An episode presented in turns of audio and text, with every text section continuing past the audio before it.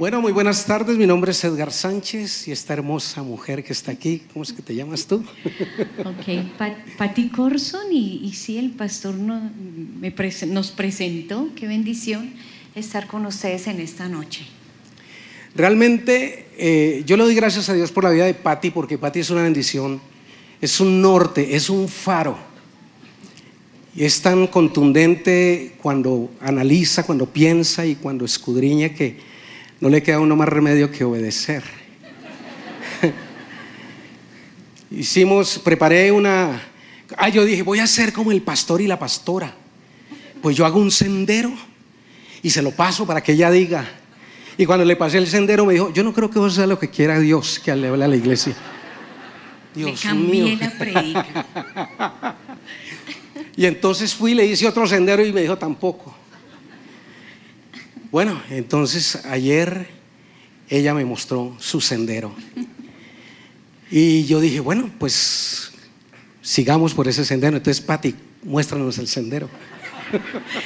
Ok, bueno. Aquí vamos. Entonces, uno de los dilemas que enfrentamos los seres humanos, todos los seres humanos, nos sentimos vulnerables, débiles, cansados, desanimados, ¿no? Y a veces las cosas no suceden como nosotros esperamos, ¿no? Cuando pasamos por pruebas, nuestra fe a veces se debilita, nuestra alma se angustia y nuestro espíritu se inquieta. Viene la incertidumbre, comenzamos a pensar, esto es una prueba o es un ataque del enemigo. ¿Qué es? ¿Qué es lo que Dios quiere enseñarnos en, en medio de las pruebas? Pues hay un libro que a mi esposo le gusta mucho en la Biblia, es el libro más pequeño. Es tan pequeño que solo tiene dos capítulos y se encuentra en el Antiguo Testamento. Este libro es Ageo. Por eso me gusta, porque tiene dos capítulos. Es fácil de leer, ¿cierto? Muy fácil. Entonces, ah, vamos a comenzar leyendo Ageo 1 del 5 al 8 y dice así. Así dice ahora el Señor de los ejércitos. Reflexionen sobre su proceder. ¿No? Y en la Reina Valera, que es la que me gusta a mí y a mi mamá, ¿no? Dice, meditad bien sobre vuestros caminos. Pensemos bien en esta frase. Luego dice, ustedes siembran mucho, pero cosechan poco. Comen, pero no quedan satisfechos. Beben, pero no llegan a saciarse. Se visten, pero no logran calentarse.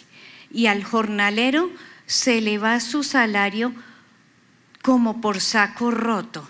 ¿No les ha pasado eso?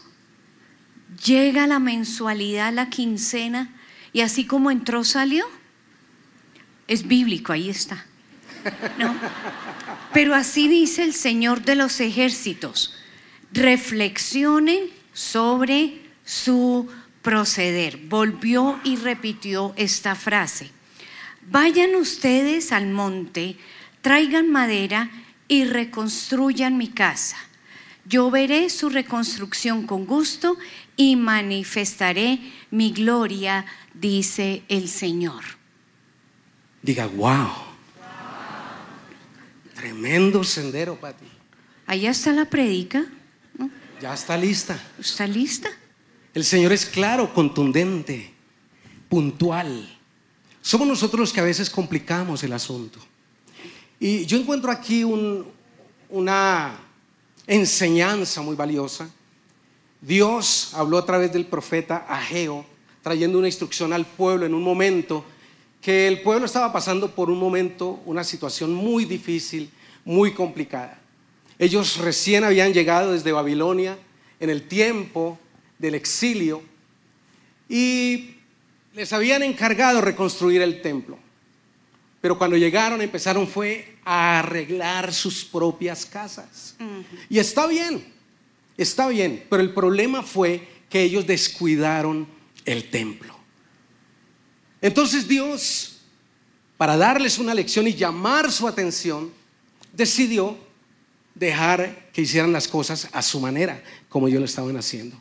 Y empezaron a tener problemas, empezaron a tener necesidades, empezaron a, a trabajar mucho y no recoger nada, a hacer muchas cosas y no tener ningún tipo de beneficio. Y por eso estaban desanimados. Entonces Dios, a través del profeta Geo, le habla al pueblo. Y le dice, mira, el problema es que ustedes están haciendo las cosas a su manera y para ustedes.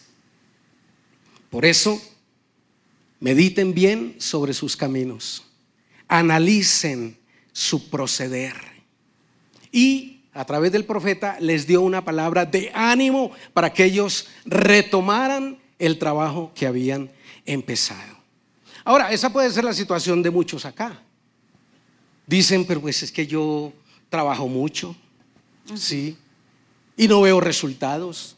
Yo hago demasiado y eso para qué? ¿Para qué sirve tanto esfuerzo? ¿Para qué si cada día todo está peor?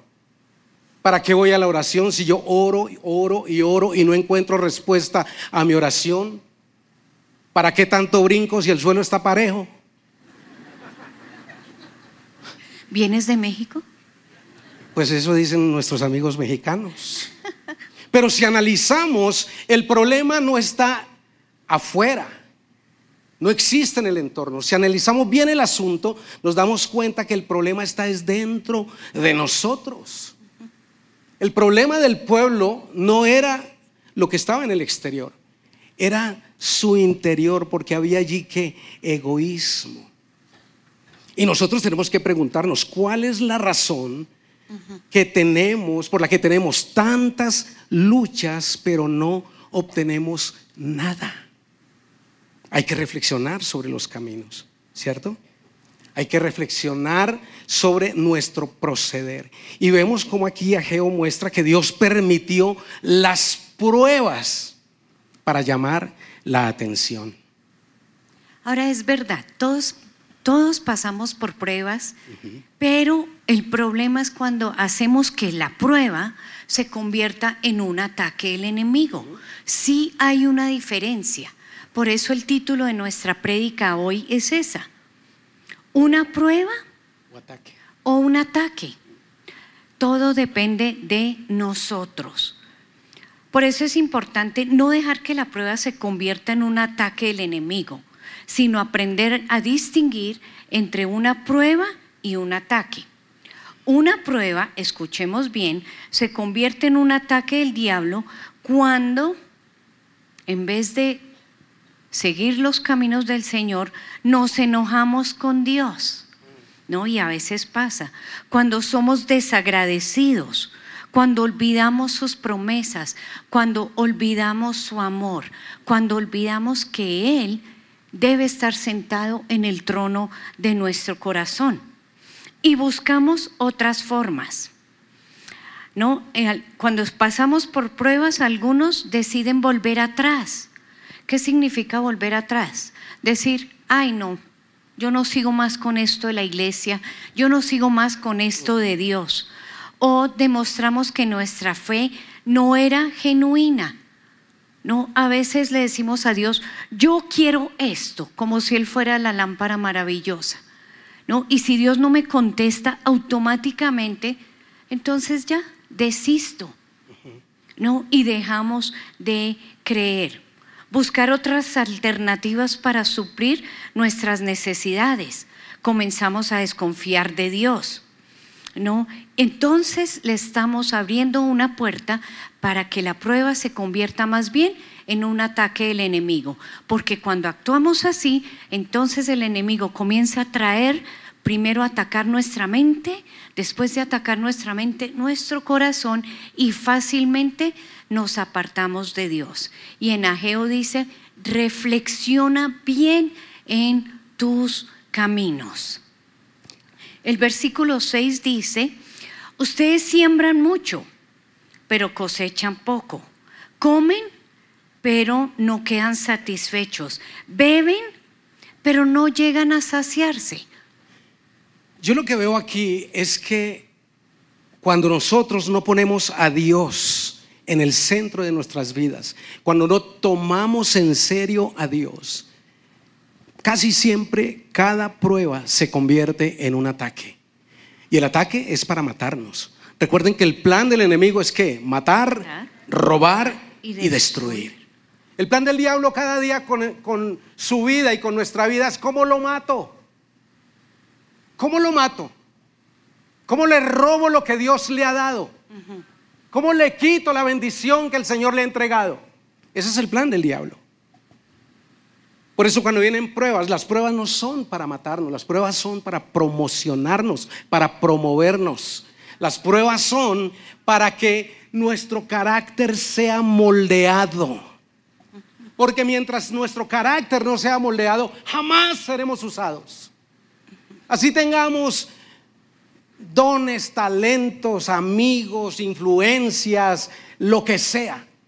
El carácter tiene que ser moldeado. Por eso Dios permite la prueba. Una prueba es como cuando estamos estudiando y llega la época del examen, ¿no? ¿A quién le gustaban los exámenes en el colegio o en la universidad? A nadie, ¿no? Pero la prueba iba a demostrar, bueno, la prueba, el examen, muestra lo que sabemos o lo que necesitamos trabajar. Es lo mismo cuando estamos pasando por una prueba. Dios quiere, exacto, Dios quiere que nosotros superemos, seamos mejores. Como dijiste, nuestro carácter sea moldeado. Tiene que ser moldeado. Ahora, sembramos mucho, cosechamos poco. Comen pero no quedan satisfechos. Beben pero no llegan a saciarse. Algunas personas vienen a la iglesia reciben la palabra, comen un alimento espiritual, un banquete espiritual que nos sirven en la iglesia. Desde el momento que entramos, buenas tardes, siga, por favor, siéntese. Después sale una banda espectacular que nos lleva a la misma presencia de Dios como pasó hoy, ¿sí o no? Impresionante, impresionante. Pero estamos inconformes, no nos parece, no nos convence no estamos muy convencidos y empezamos a cuestionar y a decir, ¿cómo así que tengo que diezmar? ¿Cómo así que tengo que ir a un grupo de conexión? ¿Cómo así que tengo que venir a la oración? ¿Cómo así que tengo que ir a procesos, a encuentros, a niveles 1, 2, 3? ¿Cómo así? Si es que yo ya sé todo eso. Y empezamos a darnos cuenta que no estamos satisfechos. Y es lo que el Señor nos está mostrando a través de Ageo. Comen pero no quedan satisfechos. Dicen, beben, pero no sacian su sed. Imagínense cantar un canto como el que acabamos de cantar, dulce refugio.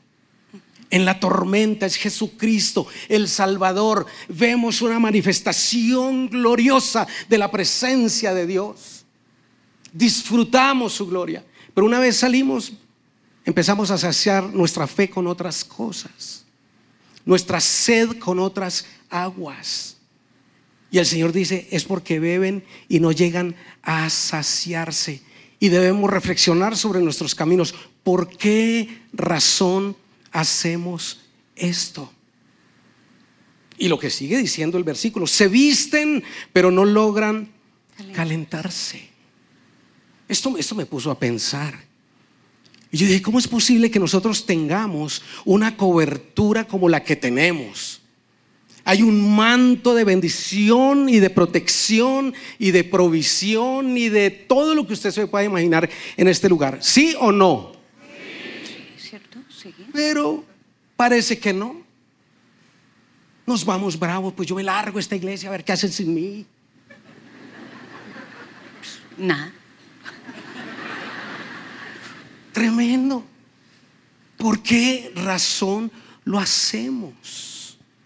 Buscamos otras coberturas, buscamos otros refugios. Y el Señor vuelve y nos insiste, reflexionen sobre su proceder, muchachos, por favor. Lo dice dos veces.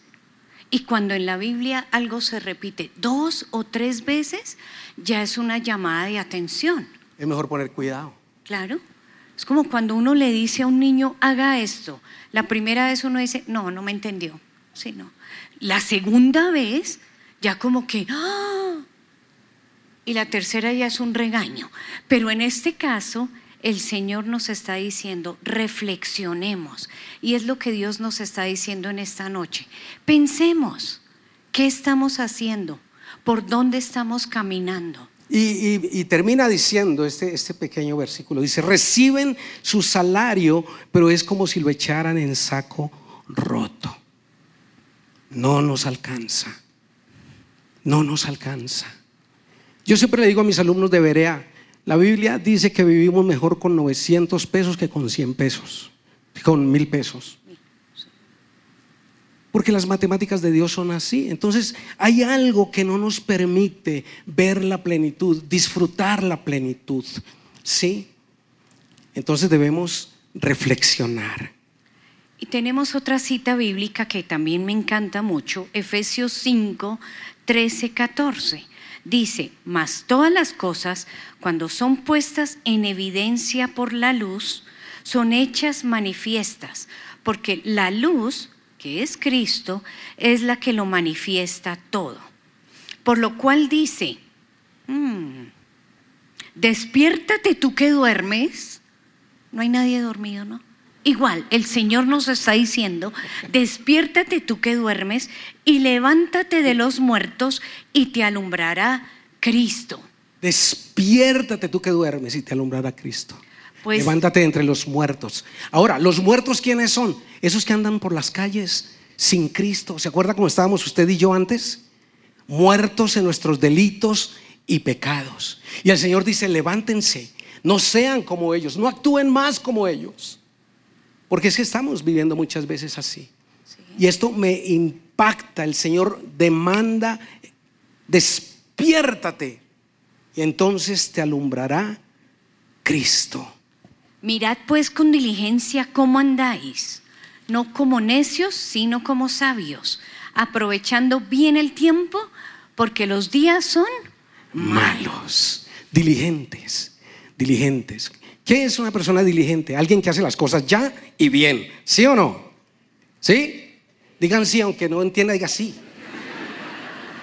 Por favor. Sí, señor, sí, señor. Es una persona diligente. Uno le dice tal cosa y va y la hace rápido, bien hecho. El negligente es todo lo contrario. Le dice uno, ve, sí, sí, yo voy a ir. Ya fue, ay, no, ya voy. Y nunca hace. Y aquí el apóstol Pablo le está diciendo a la iglesia, miren con diligencia cómo andéis, no como necios. Escuchen, no como necios. ¿Ustedes han visto un niño, conocen un niño necio? ¿Cierto que sí? Uy, sí. Usted le dice a un niño necio, oye, no te subas ahí. ¿Qué es lo primero que hace? Se sube. Se sube. Necios, sino como sabios. Sabios. Yo, yo siempre pensé cuando la Biblia dice que debemos vivir con nuestra esposa sabiamente. Yo dije, Dios mío, hay que leer tantos libros de sabiduría para entenderlas. Sí, sí, sí.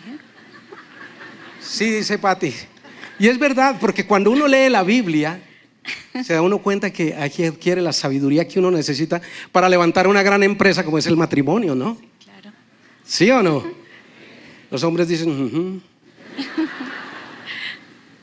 pero no ser necios, no ser necios. Pati, te estás predicando bien, dale.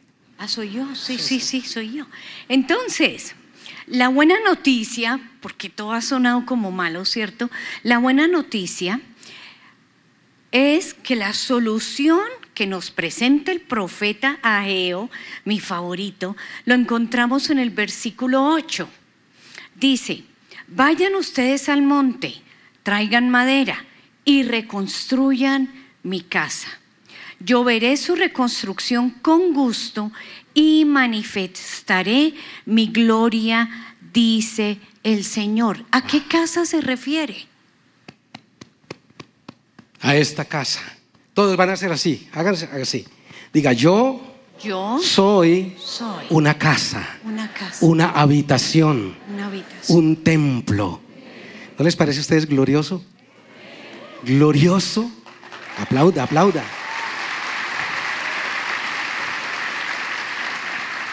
Imagínense, la Biblia dice que los cielos de los cielos no pueden contener la gloria de Dios. Porque es tan grande, tan majestuoso, tan impresionante. Sin embargo, Él decidió comprimirse de tal forma que puede habitar en tu corazón. Aquí está. Porque quiere tener una relación personal contigo. Así es.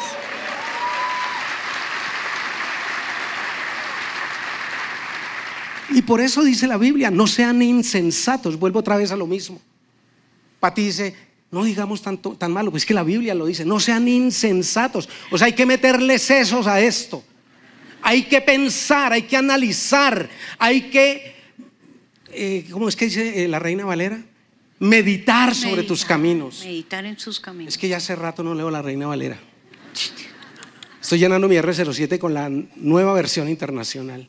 Meditar. No seáis insensatos sino entendidos de cuál sea la voluntad del Señor. Y miren, miren lo que dice el versículo 18 de Efesios 5, 18. No os embriaguéis con vino, en lo cual hay disolución. Entonces usted me puede decir, ay, aleluya, santo vive Jehová, gloria a Dios. Bendito el Señor, yo ya no tomo aguardiente, ni vino, ni chicha, ni limonada. ¿Limonada? Eso ya no. Pero la pregunta aquí es, ¿qué estás consumiendo? ¿Con qué te estás embriagando? ¿Qué es lo que tus ojos ven que ya nada te satisface? ¿Qué es lo que tus oídos oyen que están tan taponados que no puedes oír la voz de Dios? ¿Qué es lo que está pasando que nos está llevando a llamar lo bueno malo y lo malo bueno? Entonces, todas estas pruebas que el Señor pone en el camino para probar el corazón se han convertido en ataques letales y mortales que están destruyendo nuestras vidas, nuestras familias, nuestros negocios, nuestro destino. Diga por lo menos, wow. No os embriaguéis con vino en lo cual hay disolución. ¿Qué es una persona disoluta? Una persona disoluta es una persona que no puede caminar rectamente. Es una persona que, como el, el embriagado, da un pasito para adelante, dos pasitos para atrás, uno para allá y otro para acá, porque no puede caminar rectamente. Y el, el, apóstol Pablo le está diciendo a la iglesia en Éfeso, no se embriaguen porque hay disolución. Antes bien, sed llenos de qué? Del Espíritu. Del Espíritu Santo. Y el Espíritu Santo mora en esta casa. Amén. Pero a veces no le damos el lugar. Debemos darle el lugar al Espíritu Santo, el primer lugar a Dios y meditar en sus caminos. Sí. Y lo que dice aquí Efesios, eh, digo, eh, Ageo eh, 1.8 me impacta. Dice, vayan ustedes al monte. Ahí está lo que decía Patti acerca de la solución, ¿no? Vayan al monte y traigan madera. Esto, esto me impacta mucho. Ahora, cuando la Biblia habla de madera, habla de dos cosas. En primer lugar, habla de la leña la leña que se necesita en el sacrificio. Porque si no hay leña para el sacrificio, pues la carne se pudre, Sí. se daña, no sirve. Entonces tenemos que ir al monte de Dios, al lugar de Dios, traer esa madera para el sacrificio. Recuerden que la Biblia dice que debemos presentar nuestros cuerpos en sacrificio Vivo. vivo y santo, agradable al Señor. Y una vez que traemos la madera, el Espíritu Santo pone el fuego y es encendido ese holocausto y sube como olor fragante delante de Dios. Pero en segundo lugar, cuando la Biblia habla de madera, habla de instrucción. Diga conmigo instrucción. Instrucción. Tremendo. Vayan al monte y traigan la instrucción. Entonces, con esa instrucción, ustedes van a reedificar la casa. ¿Cuál casa? Diga, yo Yo soy soy una casa, un templo, usted con esa instrucción va a reedificar su ser interior. Usted va a ser instruido por Dios, va a ser enseñado por Dios, va a ser formado por Dios para poder reedificar la casa. Por eso debemos dar gracias a Dios por lo que el Señor está haciendo en nuestra iglesia.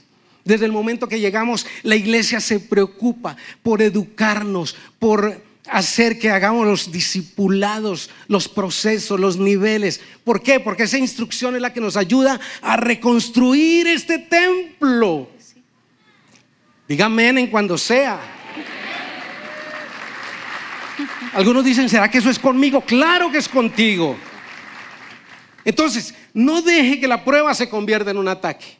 Usted va a empezar a reconstruir su casa, su templo, con toda la instrucción que Dios le está dando. Amén. Entonces, yo no sé, Pati, si usted no me dice que pare, yo sigo. Mire el reloj. Ay, ¿verdad que hay un reloj, Dios mío? El secreto está en obedecer. Y tenemos cinco claves, si ustedes van a decir, Pati, no va a alcanzar, claro que sí. Tenemos cinco claves para que la prueba no se convierta en un ataque de Dios. Y ya los vimos, entonces les voy a hacer un resumen. Entonces, primera clave para que la prueba no se convierta en un ataque uno, reflexionar en nuestro proceder, parar, pensar, meditar, cómo estoy caminando, qué estoy haciendo. Dos, escuchar la instrucción de Dios, traer madera, escuchar la instrucción que Dios nos da por medio de la palabra, por medio de todo lo que hacemos aquí en la iglesia. Poner a Dios en primer lugar, ese es el punto tres. Poner a Dios en primer lugar. Cuatro, obedecer la instrucción. ¿Dónde encontramos la instrucción? En la palabra. La palabra. En la palabra. Escuchando al Espíritu Santo, obedeciendo al Espíritu Santo. Y así, punto cinco, podemos reedificar el templo, reedificar nuestra casa, reedificar nuestra vida. Aleluya. Gracias, Señor. La Biblia dice en Jeremías 17, 9, 10, engañoso es el corazón, más que todas las cosas, y perverso. ¿Quién lo conocerá? Por eso no, deje, no se deje usted influenciar por lo que siente. No se deje influenciar por lo que oye o por lo que ve. Recuerden que la vida del cristiano es por fe. Nosotros caminamos por fe, no por vista. ¿Por qué? Porque el corazón es engañoso. Nos va a hacer tomar malas decisiones. Nos va a hacer, nos va a hacer, hacer, ¿qué? Hacer cosas que no son. Yo, ¿En qué idioma estoy hablando, Señor? Baruch Hashem. El corazón. Entonces, ese corazón es engañoso y perverso y siempre nos va a dar malos consejos. Pero, ¿qué dice el Señor? Yo que escudriño la mente. Hay que meterle otra vez sensatez. ¿Sí? Digan sí. Sensatez. Es que me quiero asegurar que, porque algunos están, amén. Y ahí quedan, no. El Señor escudriña la mente y prueba el corazón. Mire, si usted está pasando por una prueba, dele gracias a Dios, amén. Dele gracias a Dios. Dile, Señor, yo sé que estoy en tus planes y estás moldeando mi vida y me quieres promover y estás moldeando mi carácter. Yo te doy gracias. Y cuando Dios nos pone en una prueba, es porque quiere promovernos, quiere promocionarnos. De modo que usted va, dele gracias a Dios. Aunque no lo entienda, dele gracias a Dios.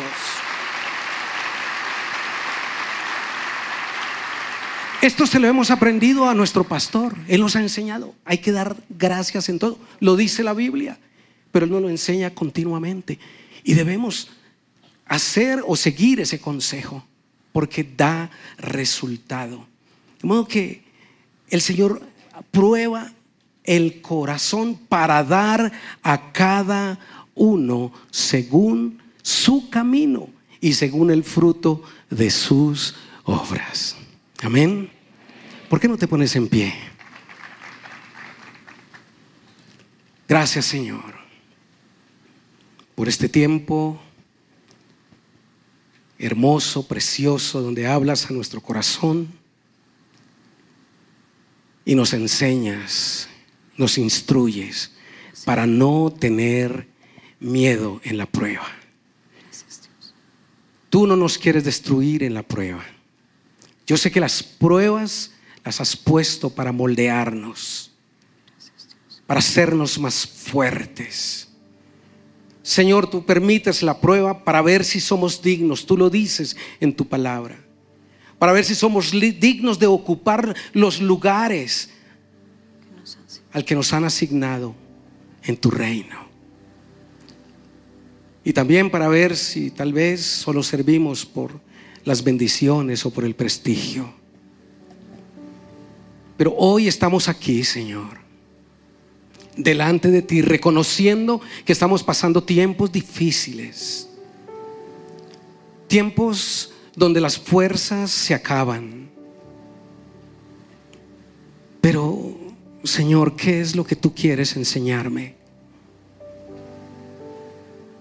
Señor, yo solamente veo abundancia, pero de dolor, de apatía, de rabia, de enojo, de miedos, de mucha desilusión, de mucha incertidumbre, Padre. Pero hoy quiero venir al monte santo, al monte donde tú habitas y contemplar tu rostro tu gloria, tu hermosura. Y quiero disponer mi corazón, mi vida y mis oídos para escuchar tu voz, para recibir tu instrucción y para poder reedificar esta casa donde de todas formas tú habitas. Señor, no dejes que mi casa sea un lugar de ruinas, de basura, de suciedad, de oscuridad, de cucarachas, de ratas. No, Señor. Yo quiero reconstruir esta casa y limpiarla para que tú habites y te glorifiques en ella. Oh Señor, ayúdanos a meditar sobre nuestros caminos. Ayúdanos a reflexionar sobre nuestro proceder porque hemos estado lejos de ti, ausentes de ti, Señor. Yo quiero reconstruir este lugar donde tú siendo tan grande, tan hermoso, tan santo, tan poderoso y absoluto, has decidido morar. No dejes, Señor, que la prueba por la que estoy pasando se convierta en un ataque. No lo permitas, Señor. Hoy quiero reconocer que tú me amas.